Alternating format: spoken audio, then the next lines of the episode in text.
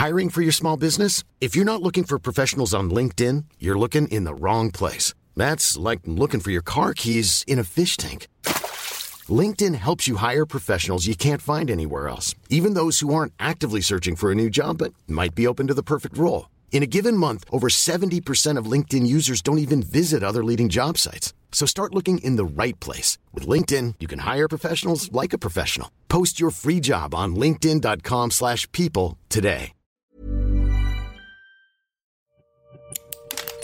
Así como suena, presenta La Chora Interminable.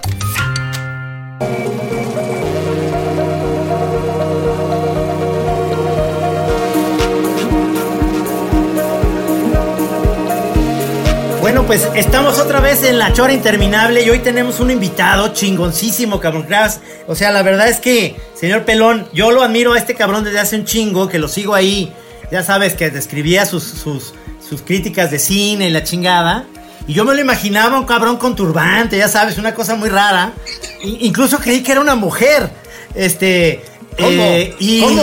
Sí, ¿Una sí, odalisca? una odalisca así como egipcia.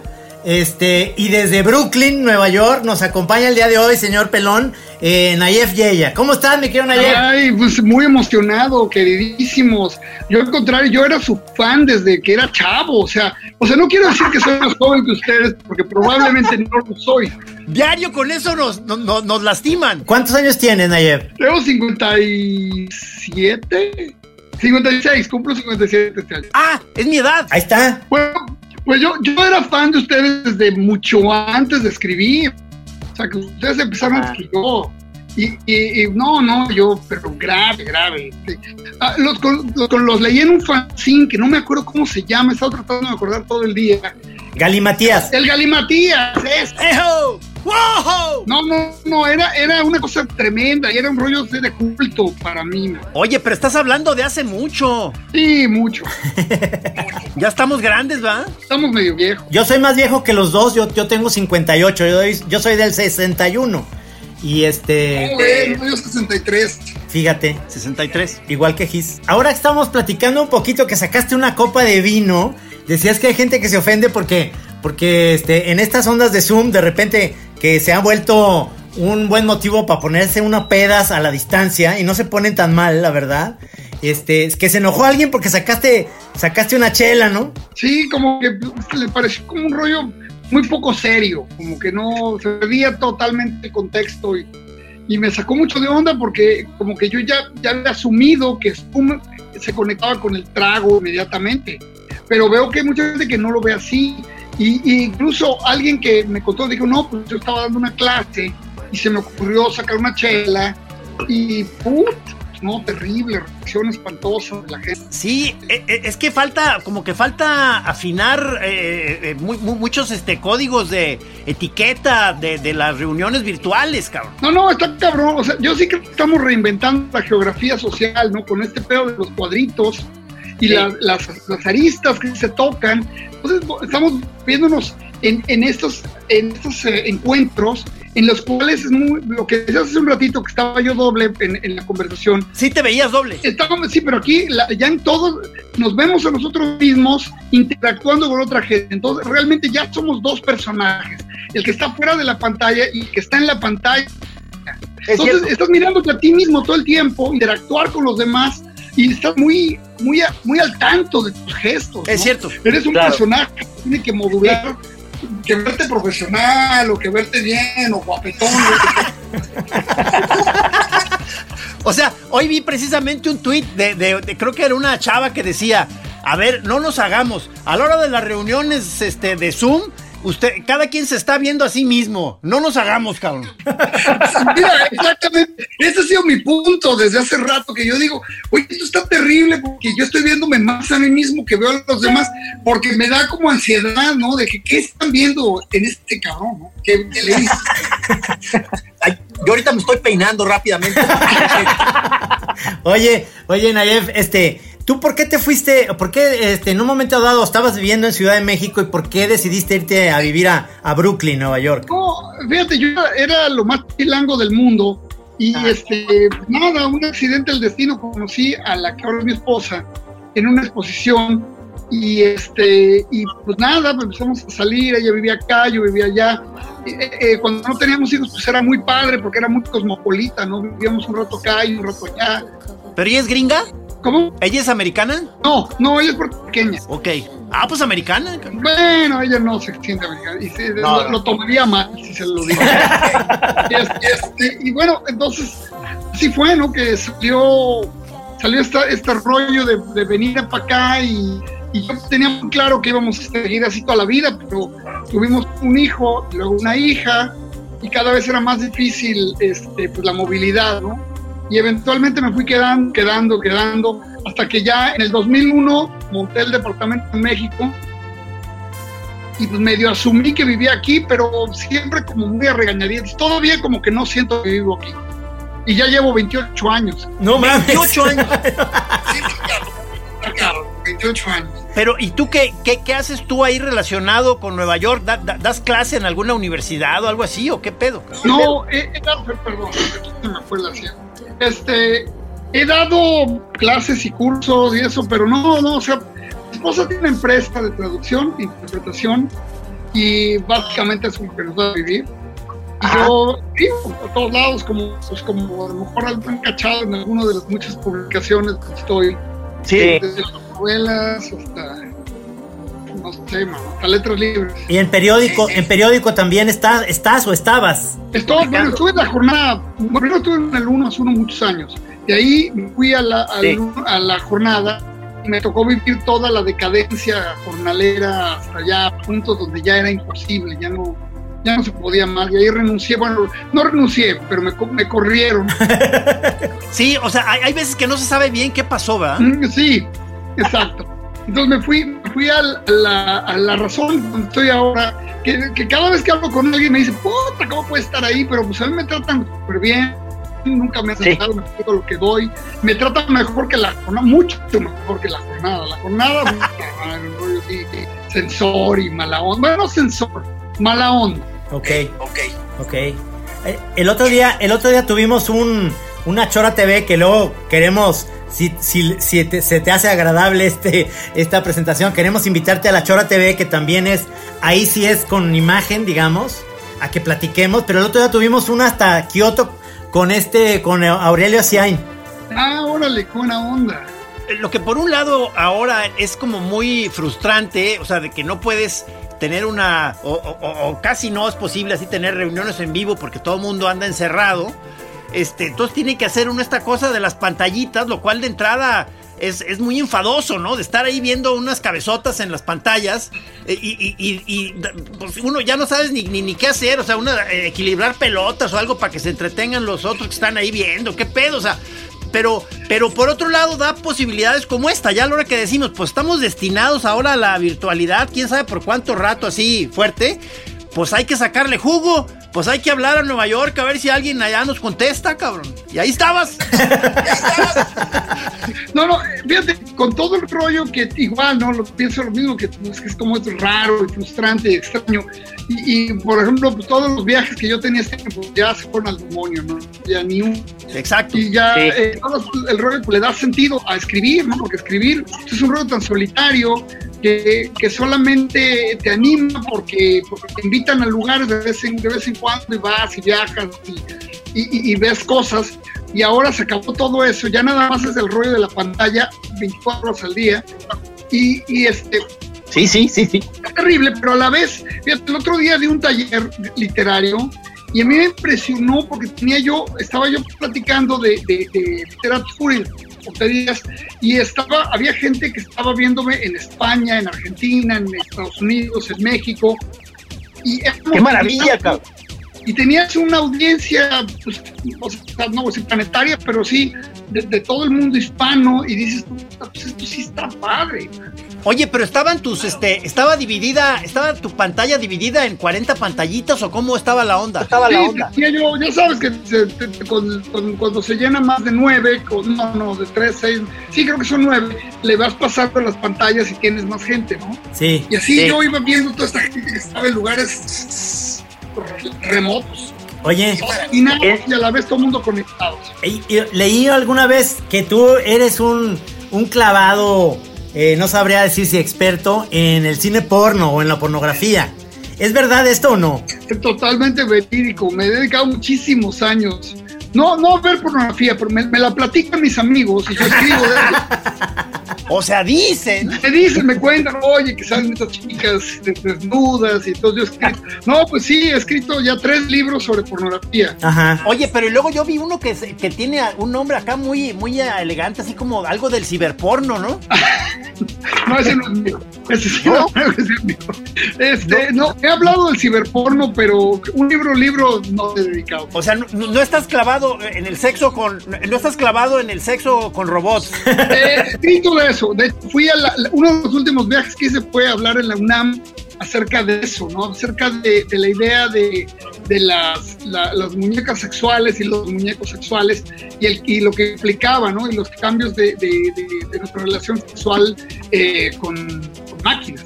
Me- eh, o sea, esto no sé por qué ahorita me remitió a que según yo vi por ahí, cuando hiciste la reseña de la, de la última eh, de, de Blade Runner, eh, eh, eh, y- pero hiciste como una, si no me equivoco, hiciste como una especie de liga de, de- de todas, ¿no? Como que hiciste la, eh, eh, lo que iba narrando ya toda la saga, ¿no? Sí, sí, sí, sí. Incluso la conecto, la conecto con, con Alien, ¿no? Sí, Ajá. no, no, bueno, el libro mío que, que viene, bueno, que en inglés está, pero en español ya va a salir eh, cuando- en cuanto abran las imprentas, porque aparentemente todavía no están las imprentas. ¿Cómo se llama? Drone Visions, en inglés se llama Drone Visions. Ok. Drone Visions. Sí, Ah. se llama Mundo Drone y lo va a sacar este, Taurus. Ah, ¿De qué trata? ¿De qué trata, oye, esas... esas- Mira,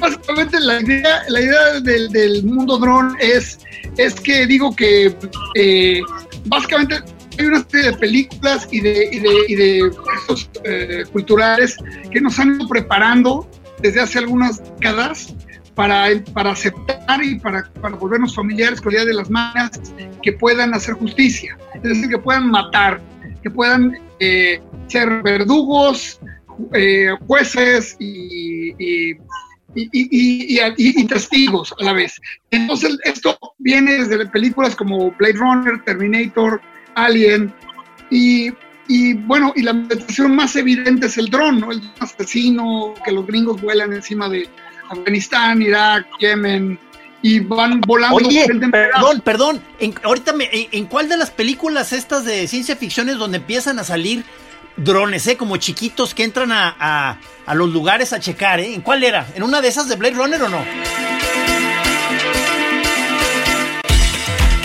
Hay varias, hay varias. Una fue la de, la de, ay Dios, la de Spielberg, este, con Tom, eh, eh, Sí. Ah, sí, sí, sí. O sea, que se llama de este de Philip K. Dick. Minority Report. Sí. Sí, Minority Report. de- de- esa es una, pero ya ahora hay muchísimas. Y, Sí. y si lo ves, si lo quieres ver de una manera más, más este, amplia, el Terminator es un dron. O sea, no vuela, camina. Ajá. Y, y- Ajá. y también eh, Deckard es un dron.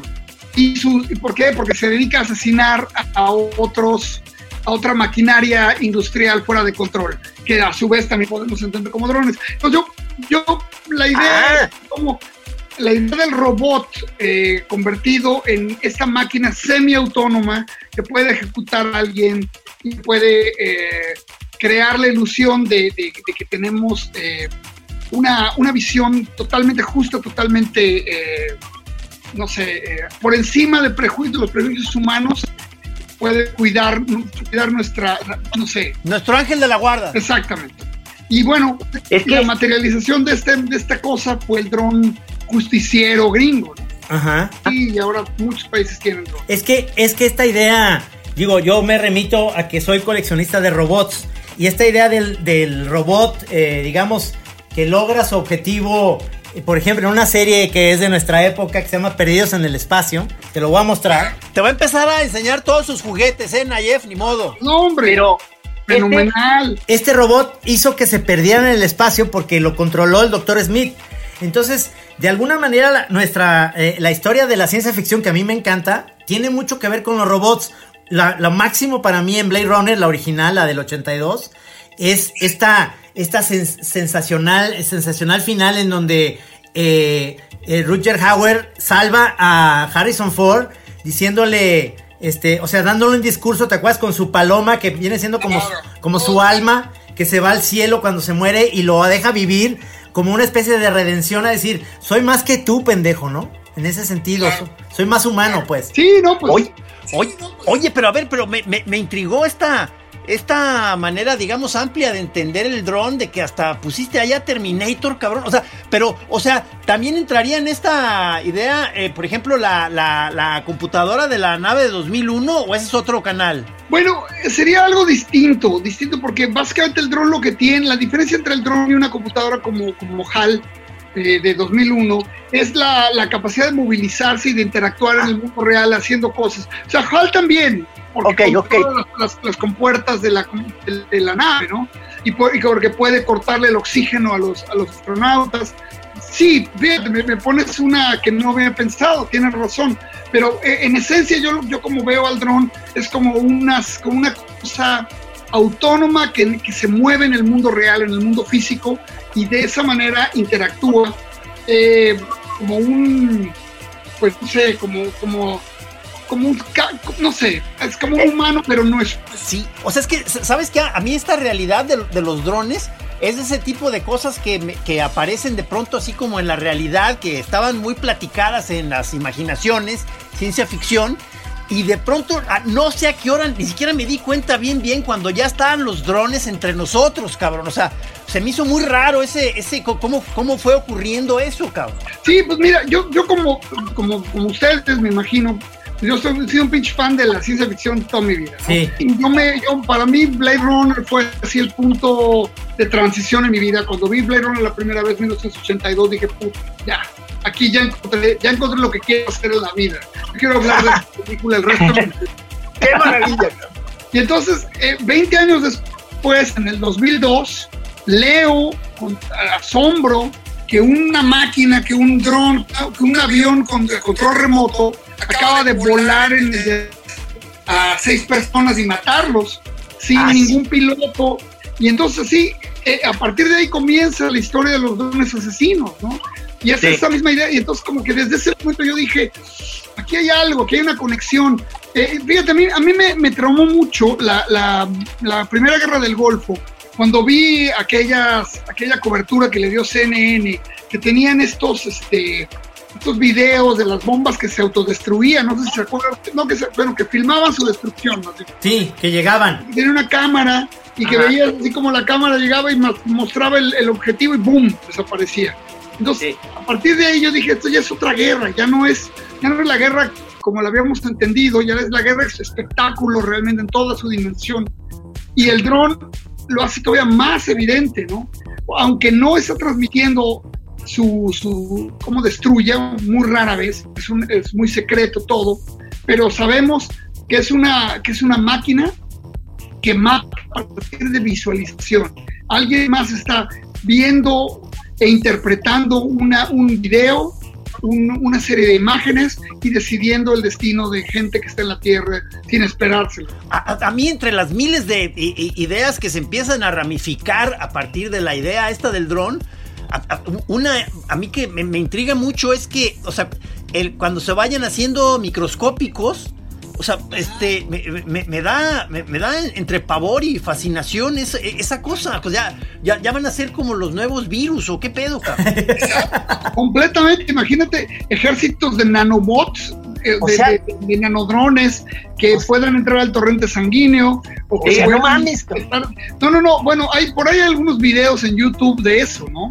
De, imagínate, lanzar millones de, de drones eh, contra una población y que cada uno de estos drones, ya sea que tengan explosivos o que tengan toxinas o lo que sea, y vayan matando gente selectivamente. Uno de los ejemplos que pongo en el libro de, de, de Drone Visions con el que acabo, ¿se acuerdan de este tipo que, este, que se fue en, en, en, ah, en Las Vegas?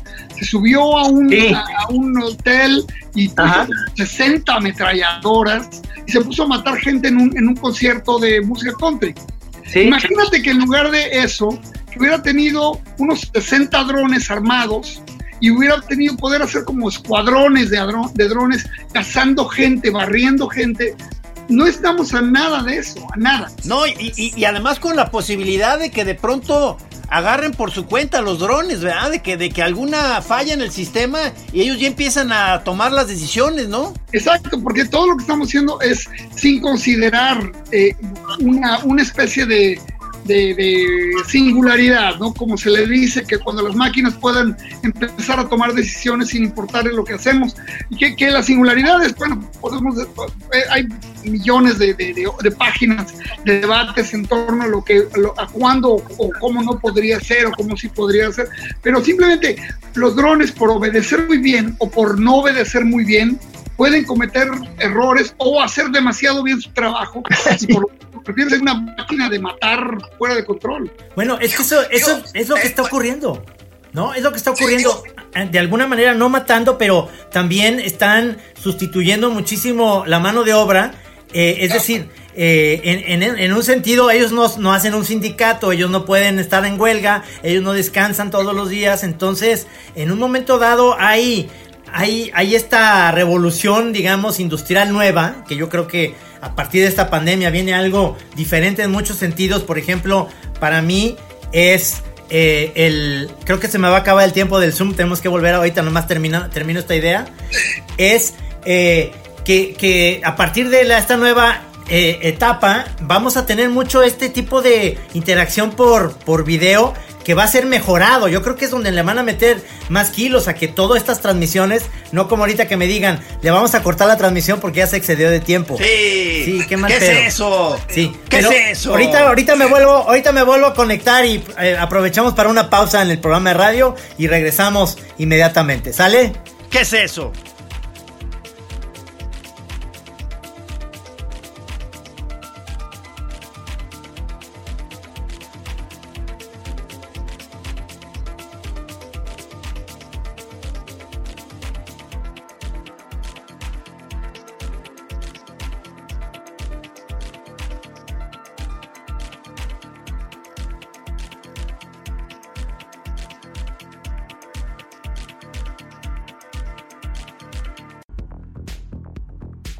Oye, es que, ¿sabes qué? Eh, eh, eh, Nayef, justo tuvimos una eh, reunión virtual para la Chora TV y este y yo me quejo mucho precisamente de lo de lo enfadoso que todavía es el formato, pues, de que verdad que son son este es una imagen muy aburrida para alguien que esté viendo una reunión en Zoom tratando de entretenerse, está cabrón. O sea, entonces este, Aburridísimo. aburridísimo. Entonces yo, yo les pedía, nadie me hizo caso, de que aunque sea, hicieran más aspavientos, eh, que, que lo que cada que dijeran algo lo dijeran con lujo gestual, cabrón, y, y que se movieran y la chingada. Pero nadie me hizo caso, cabrón. O sea, entonces, pero entonces yo siento que la, una posibilidad muy chida de los drones va a ser que las reuniones estas virtuales tú puedas estar deambulando por donde sea y un dron te sigue y te filma y tú haces tu vida poca madre, cabrón. O sea, Buenísima idea, buenísima idea. ahí te encargo mucho eso.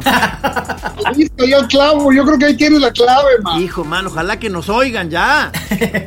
Idea millonaria, no se la digas a, no se la digas a Bill Gates porque te la va a robar. Oye, porque, que, o sea, ¿es, es cierto eso de que ya hay, hay lugares donde Amazon te manda con drones cosas o todavía no? Yo creo que todavía es experimental, ¿eh? O sea, eh, o sea, eso funcionaría en un contexto muy suburbano o medio rural, ¿no? Pero, pero no, yo, yo imagino aquí en Nueva York, pues, imposible, man, imagínate. Habría hordas de gente con redes cazando drones, ¿no? no. Claro, claro. Entonces el dron tendría que defenderse y si ve y, y si percibe peligro, aniquila a la persona, ¿no? Pues claro. Exactamente. Ni modo, ni modo, es la de- vida, así va a ser la vida, ni, ni modo, hay que adaptarnos, cabrón. Oye, Nayef, ¿cómo está, ¿cómo está la situación ahorita en Nueva York con las, con las protestas y todo ese desmadre? ¿Cómo lo ves tú, cabrón? Bueno, pues mira, durísimo, durísimo, en el sentido que eh, muchísima actividad, o sea, la gente salió a la calle en hordas, lo cual es muy, muy entusiasmante, muy, o sea, muy, eh, te reivindica con la vida ver esto, ¿no?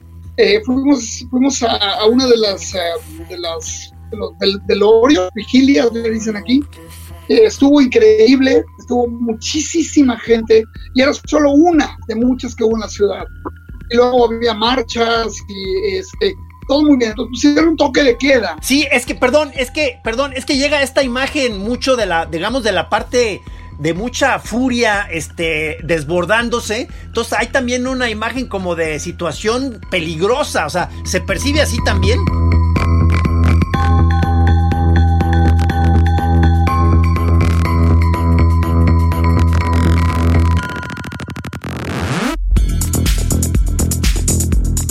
Bueno, ah, sí, sí, sí, lo hubo, fíjate. Hiring for your small business? If you're not looking for professionals on LinkedIn, you're looking in the wrong place. That's like looking for your car keys in a fish tank. LinkedIn helps you hire professionals you can't find anywhere else, even those who aren't actively searching for a new job but might be open to the perfect role. In a given month, over 70% of LinkedIn users don't even visit other leading job sites. So start looking in the right place. With LinkedIn, you can hire professionals like a professional. Post your free job on linkedin.com slash people today. Hubo en Manhattan, hubo en, zonas, zonas bien, bien, bien, bien fresas, ¿no? Como en Soho, que se pusieron a romper eh, tiendas y a romper las vitrinas y esto, y a robar. Eh, y, pero en los demás barrios es una cosa más bien de una manifestación. El único peligro es la policía, como en todos lados. Sea, la gente que está robando cosas no tiene ninguna bronca, pues se meten a robar en algunas tiendas y pues está bien, o sea, modo. Ese es el costo de esto. Ahora, Sí. a mí, a mí me da, me da, me, me da mucha alegría ver todo lo que está pasando, ver que tanta, tanta, tanta gente en todo el país y en todo el mundo actuando y ojalá que no pase más que tú ya, ya no puedes creerlo cuántas veces hemos tenido estas cosas, ¿no? De que matan a alguien y da lo mismo, da lo mismo, aguantan unos días y se los deja que se protesten y luego otra vez, ¿no? Ha estado pasando eso desde que yo tengo su razón. Entonces, aquí, aquí ahora la, la idea es no dejar que, que vuelva a suceder. Y, y si es necesario, me da mucha pena decirlo, pero a la violencia a la policía hay que contestarle con violencia violencia. No, No se puede nada más ser buena onda y levantar las manos y decir, no, pues péguenme a mí porque no pasa nada. No, no, o sea, tiene que haber, porque aquí la única cosa que, que marca la diferencia es cuando, cuando a las corporaciones y a la gente con lana les empieza a doler y a dar miedo. Porque entonces ahí sí Claro. ya dicen, no, no, el baje tiene que hacer algo. Porque si no, la policía va a seguir con la brutalidad. Sí, o sea, no, no les convence que les digas cosas y, y que les llores en el hombro. No, no, no. Esos güeyes nomás entienden el argumento de la lana, de que les corten sus beneficios, de que les corten sus, sus, sus presupuestos. Es lo único que cuenta. Pero entonces hay, hay de- eh, un toque de queda eh, en Nueva York. Sí, sí, ya, ya ahorita ya estamos en tope. no, en seis minutos empieza el toque de queda aquí. Ocho. Ajá. No, pues es que, es que suena, suena, suena ya de, de, de ciencia ficción negra, pues, de distopías, este. En Nueva York, ya estamos, ya, increíble. Yo no, nunca me hubiera imaginado, o sea, en el 9-11 no había toque de queda, nunca, nunca supe de un toque de queda en esta ciudad. O sea, esto es totalmente diferente, pero es que está muy grueso, muy, muy, muy grueso lo que está pasando entre la pandemia y, y, y los disturbios raciales. ¿Qué onda con este año? ¿Por qué, ¿Por qué este año está así, Nayef? ¿Tienes alguna explicación este, astrológica o ciberpunk? El año del 2020, no, no, no sé, man, no, no sé, no sé, este... Pero me- está, me pero está espeso, ¿verdad? espesísimo, está terrible. Bueno, yo vi, yo vi un video tu, vi, vi un video tuyo, Nayef, que ibas eh, en una de las calles de Nueva York, ahí cerquita de, si no me equivoco, de, del Empire State. Y, y y era un video que ibas tú en un coche o ibas en una, en en- no sé, entrando a Nueva York, pero vacío, cabrón, cuando estaba lo de la Sí, es pandemia. Algo se llama impresionante. Impresionante porque aquí yo en Brooklyn pues no ves gente y está leve. pero Igual tampoco durante los días normales está tanta gente. O sea, es, eh, hay mucho rollo, pero no está tan o sea, leve. Pero entramos a Manhattan, vacío, llegamos a, a Times Square, que tú sabes, ya no puedes ni caminar. ¿no? Cuando los normales vas como momia en medio de la gente y, aquí era todo vacío, vacío, vacío. No, muy, muy, muy impresionante. Ahorita no, hace rato que no entro. Llevo como una semana en entrar a Manhattan. No, no, ment- mentira, entré esta semana una vez, pero muy rápido. Pero pues trato de evitarlo, no tengo nada que, que hacer ahí ahorita. Oye, pero Pe- perdón, pero si agarraste, digamos, la, la- la cuarentena de, de- de modo así inte- intenso. Sí, sí, no, porque fíjate, aquí, aquí la cuarentena nunca fue como en Europa. Entonces, o sea, sí te decían, ok, hay cuarentena, pero puedes salir a comprar cosas, puedes ir al parque a hacer ejercicio, puedes caminar por la calle, nadie, Ah. nadie te está tocando, ¿no? Entonces, pues sí, yo he estado en cuarentena desde el 15 de marzo, pero a la vez he estado, pues todos los días salgo y compro cosas en la panadería y voy a la tiendita y luego manejo para otra panadería por allá o una tienda más allá. Oye, pero ¿por qué? ¿Por qué tantas panaderías? ¿Qué onda, cabrón? Tranquilo. Yo tengo una, una, una obsesión con el pan. Sí, me di cuenta. Eres, de, eres de- del club de la masita. Yo, yo creo que me, me da como, pues, como confort en medio de toda la incertidumbre. Sí, la clásica, aquí le, le dicen eh, virote para el susto. O sea, hay un accidente o algo y se empiezan a repartir los panes pa- para que la gente coma y se calme. Uno, una, de las, una de las escenas sensacionales para mí de, de Irishman es cuando Pesci y De Niro este, toman un buen vino, tragándose un pan, pero un pan de esos que se ve artesanal, chingón, que se lo están como remojando como si fuera... Se te antojó, Piochón, Piochón. Se te antojó. Ahorita se me antojó ir por un pan y hacerle así. Exacto. No, y luego están en la cárcel y están remojando el pan en jugo de uva, man. Qué delicioso. Oye, al siguiente, nuestra siguiente conferencia, Nayef, que sea simplemente una degustación de golosinas y panes y vinos, ¿no? Buenísima idea, buenísima idea. Me encanta, me encanta, sí, yo, yo. ¿Cuál es el pan? O sea, eh, eh, ¿qué, qué panes vas a comprar allá? O sea, ¿cuál es tu pan de, de- de, digamos, de cabecera? Bueno, hay varios. Bueno, la baguette es como que el, el pan de diario, de batalla, de todos los días. Pero hay varios tipos. La que me queda más cerca, hacen, muy, hacen uno- una baguette muy buena, pero como tipo italiano. Y la baguette italiana, este pan que no les dicen baguette, obviamente, eh, dura nada más un día. Al Ah, día siguiente ya, no tiene arreglo. Pero tú te la, pero tú te la zumbas rápidamente, no hay problema. No hay Ah, no, problema. yo, claro, meto al horno y como si nada. Pero, pero luego están las baguettes francesas de diferentes tipos, la de Aviñón, la más parisina, en fin. Wow, y bueno, wow. tenemos aquí varios panes. Y luego, luego los otros panes, así como, como ya más artesanales, como tú dices, así. ¿Pero qué le, pero qué le pones? ¿Le echas queso y jamón y eso? Sí, de todo, queso, jamón, atún, lo que haya, Nutella. eso también. Yo, yo aprendí que, yo aprendí que, que te- le puedes poner eh, un queso brie y, y, y esta mayonesa, no mayonesa nomás, mermelada de higo y el queso brie y un pan. Eh, Buenísimo. Y, eh, y no tienes idea. Con el No, pues eres un jefe, eres un jefe, cabrón. y eso y eso y eso que vivo en Chapala, eh, que te voy a decir, aquí cer- cerquita de aquí en Ajijic, pues hay una panadería francesa de unos franceses, digamos que eh, todos los días a las 5 de la mañana ya hay pan, ya está el pan ahí. Como me imagino que en Brooklyn está la panadería desde las 5 o 6 ya está abierta y está el pan recién salido y la chingada. Puta. Y este, Ahora, ahora con la crisis hay que esperar más tarde. Los panaderos se han vuelto unos huevones ya con, con los de la crisis, ¿no? con esta pandemia. Es que han cambiado muchas cosas de rutinas de la gente y algo, algo se está moviendo, ¿verdad? Completamente. Bueno, para mí, por ejemplo, eh, mi día se organizaba alrededor de irme a nadar todos los días a las 8 de la mañana. Y, Órale. y bueno, lo primero que cerró fue la, la- la alberca. Ya no hay alberca, no hay piscina, man. Y quién sabe cuándo volverá a sea, Yo estoy muy, muy. Eso es lo que más me duele a mí, porque pues, sin mi alberca, pues no sé qué hacer, man. Oye, pero qué chingón. Qué chingona disciplina tenías, cabrón. Sí, man, le- le extraño terrible, terrible. Algo, algo haces ahí en tu casa, brincas la soga, haces pesas, ¿qué pedo? mis, mis, mis cuates de la, del- de, de la natación, ahora lo que hacen es que hacemos por Zoom todos los días una sesión de ejercicio de 40 minutos. Es lo que es, lo que sustituye, pero pues nunca va a ser como nadar, nunca. No, pero mira, pero qué bueno, porque, porque acá también yo, yo este, he hecho yoga por mucho tiempo y con esto se suspendieron las clases, pero siguió habiendo clases por Zoom, pero no me, pero no me he prendido, o sea, no me he integrado, entonces ando muy, ando muy desmejorado, cabrón. No, pues es que no, sí, no, no, no, no está fácil, ¿eh? no está fácil. No, no, No. no. yo te- mi hija, mi hija de 22 años da clases de yoga desde aquí y le pagan.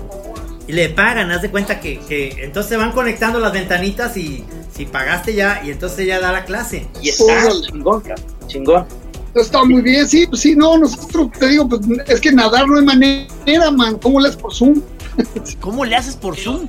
Pero estás de acuerdo, estás de acuerdo conmigo, Nayef, que esta especie de pandemia y de encierro, lo que la gente necesita es entretenimiento y de alguna manera nosotros tres que estamos aquí, por ejemplo, haciendo un programa, estamos eh, haciendo un podcast, además, que, eh, que eso es lo que es- está funcionando, es decir, no somos los que nos agarró esto como como en mal plan, como puede pasar a los de los cines, ¿no? Que pues ya nadie está yendo al cine o a los de los conciertos, a los músicos. Es decir, la gente lo que quiere es, pues, este, a lo mejor está en Netflix o a lo mejor está en, en el cable, pero también quiere como cosas frescas, diferentes. Y la, lo sensacional del internet es que ofrece muchísimas opciones. Y en ese sentido creo que los que hacemos cosas creativas o, o podemos eh, exponer ciertos temas, eh, puede ser un buen, un buen momento para nosotros, ¿no crees? No, no sé, pues. Claro. No, yo espero que sí. Y, y, y mira, a mí me han salido más cosas ahora que mucho tiempo, que muchos días normales. O sea, ¿A más. Sí, me han salido muchas cosas, pero a la vez el problema es que no me ha salido nada remunerado, lo cual es un problema. Para los que vivimos de esto, ¿no? Pero bueno, eh, a mí me, me sorprende mucho la, la oferta. O sea, todos los días veo las posibilidades de cosas que hay en línea, o sea, conferencias, charlas, talleres, eh, lo que quieras, pero hay miles todos los días, a toda hora. O sea, ¿aumentó? Sí, enormemente, enormemente. Entonces, pues, eso está muy bien y me da mucho gusto.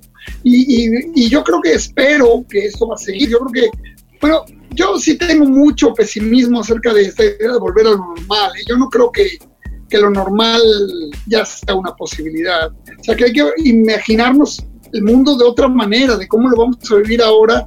Y pues esto definitivamente va a ser algo que se va a volver lo nuevo normal, junto con otras cosas. Sí, porque incluso creo yo, o sea, el, el- un, un- un gran peligro que está aquí es que efectivamente volvamos a una especie de, de normalidad y modorra como era.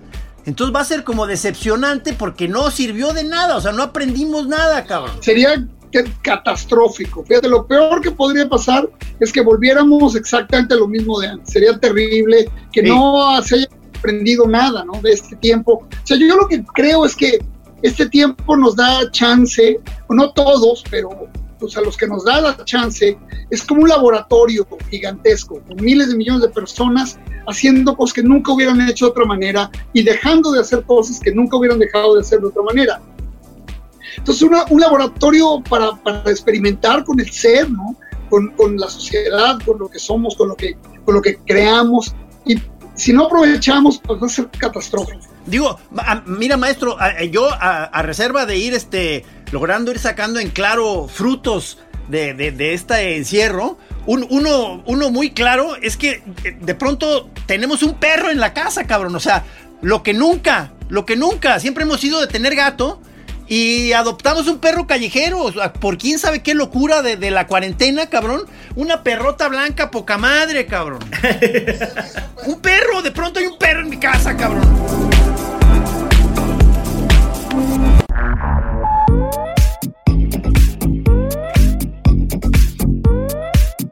Que, que eso, que eso es lo extraordinario de esta cuarentena, que los animales no son un factor, eh, es decir, eh, eh, es que a ellos no les afecta ni nada, no les pasa nada, pero son, son un factor sensacional de compañía y de momento de, darnos cuenta que existen, porque en la vida cotidiana, en, en lo normal, en lo que íbamos todo el día al día, se nos olvidaba que teníamos este eh, mascotas, ¿no? Sí, y ahora son como las, son, los, los empezamos a ver como nuestros salvadores, cabrón, y, y vamos con ellos y los acariciamos y, y tratamos de, de que ellos nos expliquen qué está pasando y la chingada. No, no, no, está cabrón, porque eh, el rollo, por ejemplo, acá, me imagino que en México en todos lados debe ser igual, pero las adopciones de perros y gatos aquí se fueron, pero al cielo.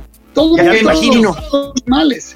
Y, y, y lo, lo más loco, por ejemplo, en España y en Francia, la gente que no podía salir a la calle, eso, los que sí en un encierro de a de veras, como en Madrid y estos lados, lo que te salvaba era tener un perro. Claro. Podías sacar el perro eso sí te daban chance. pues podías sacar al perro tres veces al día o hasta más veces. Eh, eh, en cambio, si no tenías nada, pues no, no podías más que ir a tu compra de- de- del día y, y en algunos lugares como Francia necesitabas hacer una tarjeta para poder ir a hacer tu compra. Ahí el problema es que mucha gente, ahí el problema es que mucha gente se empezó a coger a sus perros y, y hubo mu- mu- mucha, mucho perro muy, muy lastimado, cabrón. Ese es el problema y eventualmente a mí lo que más me preocupa es si hay una especie híbrida humano-perro derivada del coronavirus y eso va a cambiar todo. Los drones y los, y los niños perro. Los niños perros. ¿Sabes qué? Yo creo, y hablando en serio, esto sí me preocupa mucho. Creo que van a ser objeto de mucha discriminación los niños perros del coronavirus. Sí, sí, sí, sí. Hay que ir desde ahorita preparándoles el terreno para que no la pasen tan mal, porque ahí vienen ya. O sea, eh, ya, ya se ve que vienen ya. Eso, lo, eso es lo que estamos viendo. Eh, ¿tú, crees que, ¿Tú crees que con todas estas eh, protestas que están ahora, en, en- sobre todo en Minnesota, pero pues ya todo está en, en Estados Unidos, en Washington, ¿tú crees que Trump se vuelva a reelegir? ¿Lo vuelvan a reelegir? Mira, con toda la tristeza del mundo, yo creo que sí, ese hijo de la fregada va a volver a ganar. A mí me preocupa muchísimo. Es que no tiene, no tiene antagonista, o sea, o sea, Biden es, Biden es nada, es una caricatura, es, es, este, es un bidón, es algo, es, es un anciano decrépito. O sea, que nunca fue importante, nunca fue interesante, es un tipo sin ningún carisma y ahora además está medio gaga, entonces es terrible, pero pero con todo lo mal, ¿Estaba mejor Bernie Sanders? Bernie Sanders era mejor. Bernie era el único candidato que podía ganarle, el único, pero bueno, ya vimos que nos pegaron, ga- perdimos y pues ya ni modo. Ya este, pero yo todavía tengo fe en que algo pase. Pero Biden no puede ganar a Trump, no le va a ganar a Trump. O sea, ahorita aquí todo el mundo está aquí en, la- en la- los liberales, esta cosa, esta corriente que, que- no es la izquierda definitivamente, que es una cosa centrista, Totalmente eh, eh, burguesa, que es el, liberalismo gringo, Clinton bideniano, eh, es algo sin ninguna esencia. Están convencidos de que Trump va a perder. Y cuando, cuando ves los números, dicen, cierto, Trump. O sea, aún con todas las pifias y todas las burradas, la gente que votó por él, muchas, o si no es que casi todos, van a volver a votar por él. Además, lo de, lo de Trump es un culto. No tiene nada de racional, es un culto. Y es un culto que está basado en la idea, en, en la idea del rencor. Y entonces Sí. el rencor no eh, este, estos, estos, estos grupos enormes de obreros, de trabajadores, de, de suburbanos, de mujeres, eh, de, de clase media, con, con, con muchísimas cosas que, que recriminarle a modas, no ha cambiado su, su, su, su visión de la sociedad. Y, y eso no lo quieren ver y, y no hay manera, manera que, que Biden pueda eh, agrupar. Además, Biden lo primero que hizo fue mandar a la izquierda a chingar a su madre. Sí. O sea, toda la gente de, Biden- de, de, de Bernie nos mandó a la chingada. Oye, esa, esa, esa imagen de, Trump con la, con la Biblia, o sea, eh, eh, se me es como de una rarísima, ya parece una, una farsa eso, o sea, este, eh, casi, casi, casi como diciendo, aquí está la Biblia y ahorita me los voy a chingar a todos, cabrón, o sea, No, no, no, es una caricatura de todo, ¿no? Es, es, es ya totalmente los, los símbolos llevados al extremo del absurdo. Eh, no, no, con ese tipo tieso, con un libro en la mano. ¿Qué pedo con eso, cabrón? No, no, no, no, no representa nada, no significa nada. Nada más la idea del poder y de, y de voy a hacer lo que sea con tal de chingarme, ¿no? sí, sí, y como dices, y como dices, es un, es un rockstar, ¿verdad? Exacto, exacto, porque lo de Trump es un, es un brand, no hay ideología atrás, o sea, todo es el oportunismo político fuera de control, ¿no? Wow. Sí, no, no, no. Es que lo veo, lo veo y lo y, veo que por ejemplo hoy el de- los del Pentágono le dijeron, Nel, nosotros no vamos a, no vamos a ir a, aplacar a todos los lo- el desmadre porque el ejército no se va a meter y la chingada. O sea, le están dando muchos reveses al cabrón, pero el güey sa- sigue saliendo como avante a pesar de todo, a pesar de que en la televisión todos los comediantes están contra él. Son cosas tremendas lo que pues, yo me imagino aquí en México que eso que eso hicieran con López Obrador en la tele en todos lados. o sea, lo tendrían tambaleando y ahí, este güey, como si nada. ¿no? Se alimenta de todo esto. Se alimenta de todo, de todo la- la- la- el odio. Porque te digo, lo de él ya, el punto es la crueldad. O sea, la crueldad, o sea, ya no hay más, no hay esencia. Es nada más, a ver, ¿qué voy a hacer para chingarte? Y todas sus bases deliran, deliran de placer Es que eso, es que eso es descorazonador, cabrón. Sí, entonces ya no, no hay esencia, no importa si- va y les dice, "Puta, es que todos los liberales son los hijos de la chingada y los voy, los voy a chingar, no sé, hijo, les voy a dar de comer eh, a, a- a mis propias bases, los voy a meter en una trituradora de carne y se los voy a dar de comer. Y dirían, ah, pues qué buena onda, y los seguirían apoyando. Eh, comiéndose a cucharadas a la base. Exactamente, y dirían, mira, con tal de chingárnoslos, lo que sea, o sea, toda la idea, o sea, había una camiseta que yo no lo podía creer, dice, fuck your vaccines and fuck your sentiments. Eso era lo que decía la camiseta. Y googlealo, y ahí está, las venden ahí, cuestan como 25 dólares cada una. A ver, ¿cómo repítelo?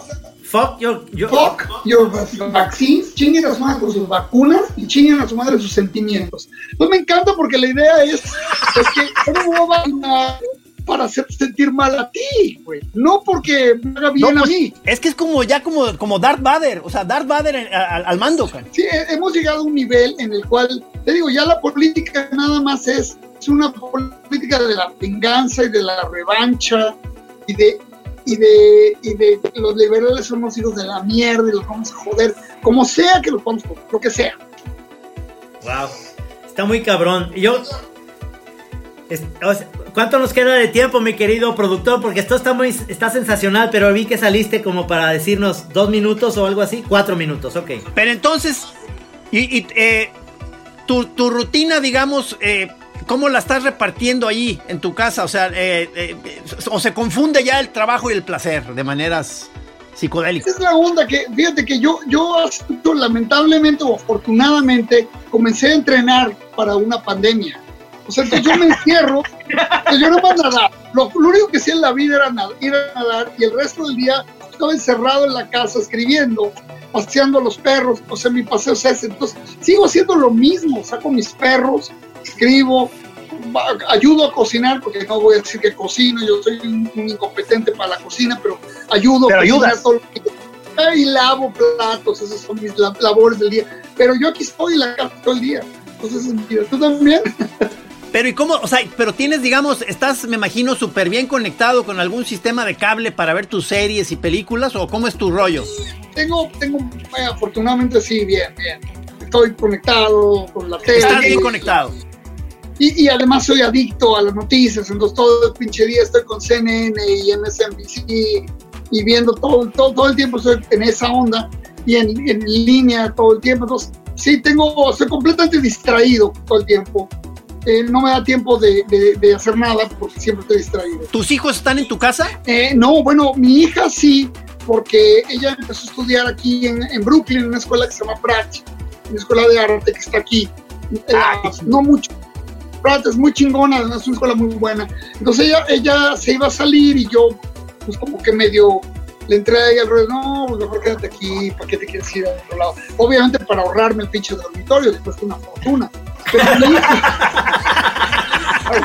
Oye, cabrón, aquí la, la educación cuesta un chingo, Sí.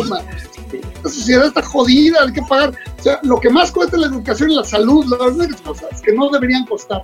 Pero bueno, y mi hijo, mi hijo está haciendo un doctorado en Baltimore, en Johns Ah. Hopkins, en, bio- en biofísica. Ándale. Wow. Que él, él se dedica a manipular eh, el ADN, ¿no? Co- eh, y, y las torceduras del ADN. Y, pero ahorita lo fuimos a, a rescatar hace tres semanas y lo trajimos para acá y estamos aquí ahorita los cuatro.